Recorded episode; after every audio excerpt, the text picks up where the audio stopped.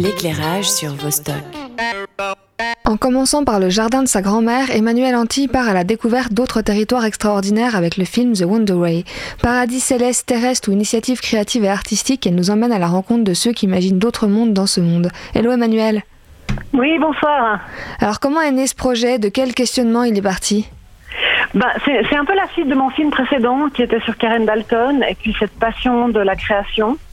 Et euh, j'ai eu envie de pousser l'idée plus loin. Euh, moi, j'ai une pratique comme artiste aussi autant que réalisatrice et ça fait des années que que je fais des recherches euh, autour de la création et de gens qui se créent, imaginent, pensent le monde différemment et se créent de, des univers extraordinaires. Et, la chance que j'ai, c'est que j'ai j'ai eu accès à des mondes, des œuvres, des mondes qui sont pas forcément accessibles, qui, qui pour certains ont déjà disparu depuis depuis mon tournage et et que je peux rendre comme ça accessible aux gens, les partager quoi. Et comment vous les avez trouvés, euh, ces lieux, ces mondes, ces créations?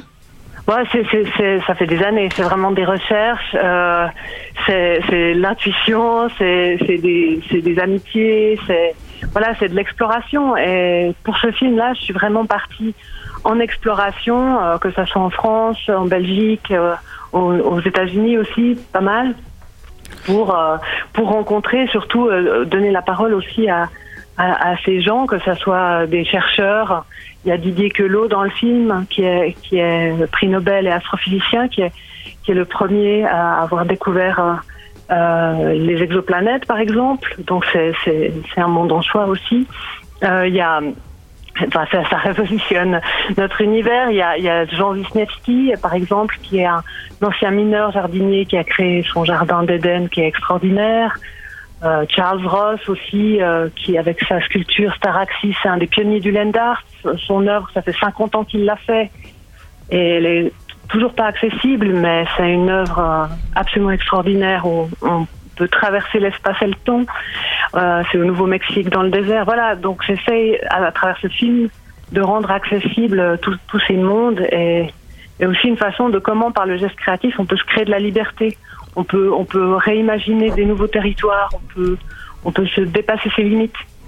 Et on suppose que vous avez vu euh, d'autres œuvres, d'autres territoires, d'autres mondes. Comment vous avez fait les choix de ceux qui allaient rester dans votre film? Oui, alors évidemment qu'il y en a beaucoup euh, qui, qui sont pas dans le film. Euh, moi, j'ai travaillé avec énormément d'archives et de fichiers et le film c'est vraiment tissé avec les images. Et, dialogue justement avec ce trésor incroyable que j'ai découvert avec les collections de ma grand-mère. Donc il y a, y, a, y a, ce dialogue assez personnel, ce, ce road movie euh, assez personnel et puis qui traverse et où on passe d'un monde à l'autre. Et ça s'est fait par l'écriture avec les images et par euh, et par une écriture aussi où on passe des mondes très très concrets au début du film avec euh, un type génial qui s'appelle Randall King Lawrence qui est un décorateur de cinéma qui fait créer euh, une sculpture gigantesque sur les collines d'Hollywood. euh, il y a le désert de, le musée du désert de Noah Purifoy, qui est aussi un territoire incroyable. C'est des territoires très très concrets. Et puis au fur et à mesure du film, on part dans, dans, dans des univers, par exemple musicaux avec Christian Pahu, des rencontres qui sont de plus en plus, je dirais, abstraites, avec cette sculpture aussi de euh, céleste de, Charles Ross ou la rencontre de Didier Queloz, euh, sur sur sa découverte des exoplanètes. Donc il y a un mouvement dans le film qui appelle certains territoires et certains mondes.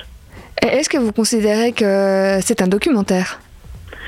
Oui, c'est un document, c'est un documentaire, mais enfin, oui, oui, c'est un documentaire, mais c'est un documentaire euh, assez flingué et, et, et, et, assez fou, disons. Et, pour moi, c'est vraiment un, oui, un, un, un, acte assez total, enfin un lien entre vraiment ma pratique de réalisatrice et ma pratique d'artiste. Et puis, euh, vraiment, il y a cette chose assez importante dans le film qui est l'idée de, par le geste artistique, on peut transcender sa condition et on peut euh, vraiment, oui, comme je, je, le disais avant, se redonner de la liberté. Donc, euh, c'est pas, pour moi, c'est plus que ça, mais c'est très personnel. C'est un geste de passion, si on veut. Voilà. Le film sortira, euh, bah ici, il y aura la première à Genève le 5 mars. Il y a beaucoup oui. d'événements qui sont prévus autour. Est-ce qu'on peut en savoir un peu plus? Oui, alors ben, d'abord certaines premières comme à Genève, il y aura un magnifique performance concert de Laure Bétrice. Il y, a, il y, a, deux séances. Il y a une première séance avec avec Jean Perret, avec une discussion avec lui à l'issue du film. Et puis la, la deuxième séance à, à, 20h45 euh, sera suivie d'une performance concert de Laure Bétrice. Laure, elle a, elle a, avec Christian Pahu, sont les deux personnes qui ont qui ont euh, mis en musique, enfin mis de la musique sur ce film dont, j'ai utilisé les morceaux. Et puis, euh, puis voilà, il y aura un certain nombre de premières avec des rencontres, des discussions. Euh, après, plus tard, il y aura des expositions, euh, il y aura, il y aura d'autres événements autour du film après la sortie salle, euh, dont Rolex Center, euh, une rencontre avec euh, avec le prix Nobel Didier Queloz, voilà, et, et, puis et puis des expositions. Merci beaucoup à Emmanuel Anti d'être venu présenter The Wonder Way et du coup bah, double première le 5 mars à Genève au Cinélux. Radio -Vostok .ch